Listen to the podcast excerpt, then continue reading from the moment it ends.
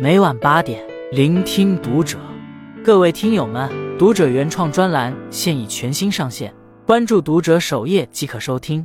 今晚读者君给大家分享的文章来自作者苏善书。老人不帮忙带娃的家庭，最后都怎么样了？真相令人心酸。文章开头，请你先假设一种场景：生娃之后的生活，每天不眠不休，既要哄娃带娃，又要吃喝拉撒，每天忙到不如拉磨的驴。驴都有休息的时间，但是人没有，一个人完全应付不过来。这时，摆在年轻人面前的一般有三个选择：自己带，代价是有丧失职业生涯的可能性；请保姆，费用太高，还很难让人放心。而第三种方式成了大部分年轻人的选择：接双方父母中的一个人来家里帮忙带孩子，或直接把孩子丢给父母，让父母全权负责。一般出于对子女的体恤。父母都不会拒绝，甚至一些父母还会主动问询，以至于现实中不少人认为这就是长辈应尽的职责。据《中国青年报》社会调查中心调查，百分之五十八的受访者表示，身边普遍存在年轻父母只生不养的现象。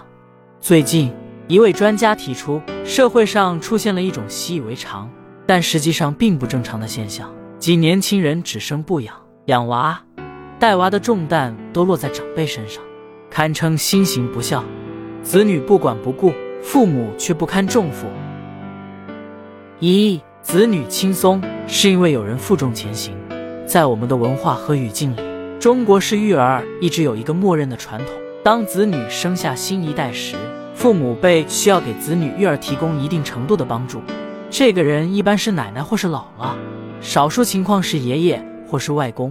因着这个传统，不少年轻人都将父母的付出视作理所应当的责任。短片《妈妈的妈妈》讲了这样一个故事：姥姥原本想着退休了，终于可以松快一下，享受清闲的老年生活。但外孙女的到来，让她潜意识里觉得不可以丢下女儿不管，得在女儿最需要的时候搭一把手。也因为姥姥的到来，女儿的育儿生活得以松一口气，终于有人能帮忙做饭洗碗。打扫卫生了，有时还能帮我带带孩子。等孩子十个月断奶之后，女儿要重新回去工作，女婿也经常加班，外孙女就完全是姥姥一个人在带。但姥姥毕竟是姥姥，也有无法跟上时代的时候。比如外孙女上小学之后，有一次老师用 iPad 布置作业，需要接收动态码，但是姥姥怎么也不明白动态码怎么操作，打电话问女儿，女儿当时在忙。没有时间教她，结果外孙女当天的功课就没有做。还有一次接孩子放学的路上，外孙女嚷嚷着要吃冰淇淋，姥姥拗不过外孙女的要求，就给买了。谁知道晚上回去之后，外孙女就发起了高烧，姥姥急得不知道怎么办，就想起土方法，给孩子盖上厚被子捂着，心想发完汗就退烧了。谁知女儿回来看到后，立马就不高兴了，吼了母亲几句。你怎么带孩子的？然后就抱着孩子去医院了。姥姥心里很委屈，本来是来帮忙的，没想到忙没帮上，麻烦却一大堆。她给女儿打电话说要离开，但女儿说什么都不同意。现实生活中这样的场景并不少，不少人一边嫌弃父母的笨手笨脚，一边心安理得地享受父母的付出。他们忘了，其实父母本不用做这些的。看过一个戳心的视频。视频里的一家人正在聚餐，当别人都拿着筷子趁热吃饭时，年轻的妈妈却还要一口一口的先把自己的孩子喂饱。旁边的母亲看着心疼，便拿起碗去喂自己的女儿。如果家里的老人愿意放弃晚年悠闲自在的生活，来到子女的家里日夜操劳，分担事务，那一定是出于对孩子的情谊和爱护。作为被爱护的一方，我们应该要感恩、铭记，而不是指责。嫌弃，一位同事讲过自己的育儿生活。生完孩子之后，他很快回到了工作岗位，母亲直接搬过来帮他带孩子。在母亲的帮助下，他每天都能睡完整的觉，下班回来有可口的饭菜，家里的卫生也不用他操心。最重要的是，他的职业生涯几乎没有断层，并在自己的领域里不断开拓，跃升为公司的合伙人。有人采访他，作为职场妈妈。工作这么成功的秘诀是什么？他说，之所以在职业上有所建树，是因为有一个帮我分担母职的母亲。如果没有母亲，我根本没办法兼顾事业和家庭。无论如何，你都不得不承认，有些人之所以能够没有后顾之忧的度过自己的育儿期，是因为有一群人在帮他们排忧解难，做他们强大的后盾。二是情理，但并非义务。相信很多人的童年都有这样一段经历：三到十岁之间被送到爷爷奶奶家生活，等到长大一点再被接回到父母的家里。据调研统计，我国二岁半以内的儿童，百分之六十到百分之七十是由祖辈参与照顾的；三岁以上的儿童，祖辈参与照顾的概率是百分之四十。中国的传统伦理道德中，父母帮助子女带娃似乎是天经地义的。我们的祖辈也一直践行这种互助式育儿，即父母帮助子女带孩子，等子女成为父母，又帮着下一代带孩子。但在这里，我们想厘清的一点是，在法律上，没有任何一条法律条文要求父母必须要给子女带娃。父母给子女带娃，永远都只是出于感情，而不是义务。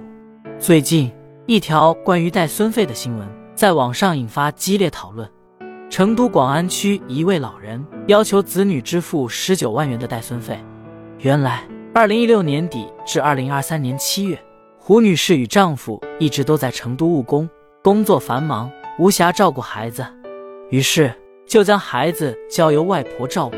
期间，胡女士与丈夫每月要给母亲支付生活费一千元，带孩子的费用两千元，并就孩子的抚养问题签订了协议书。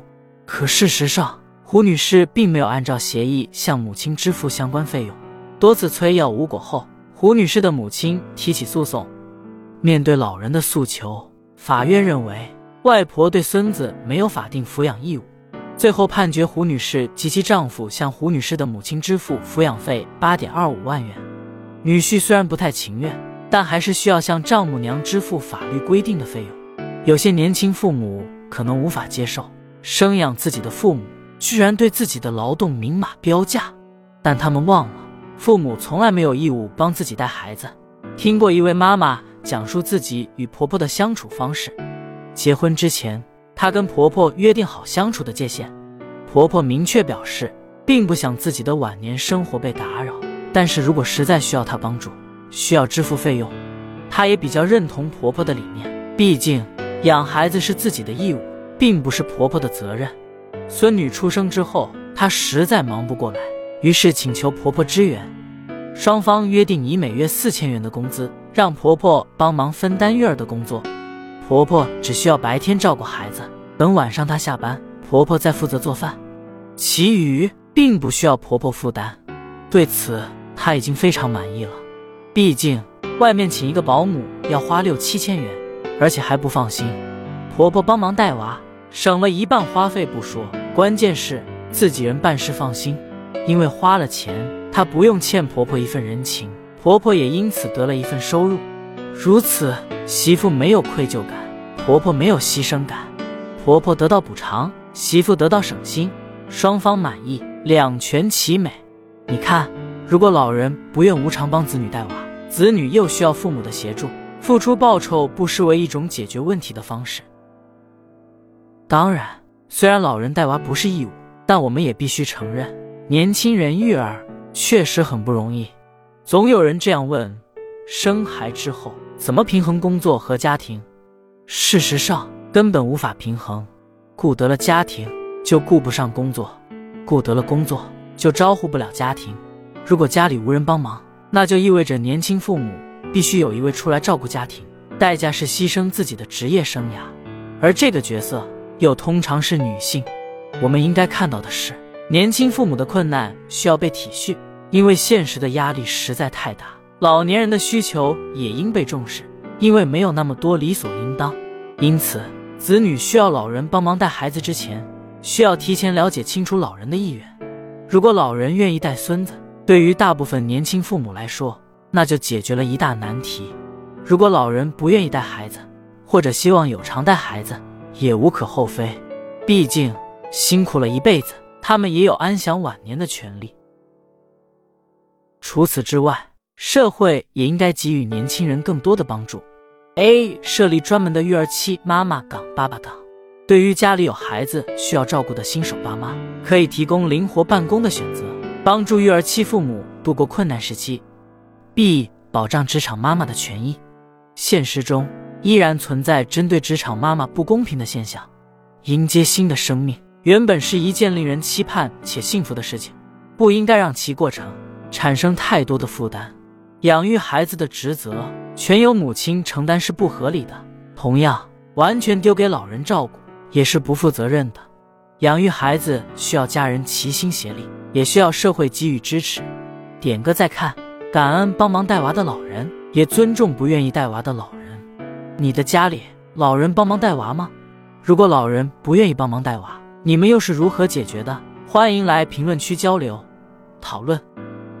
关注读者，感恩遇见。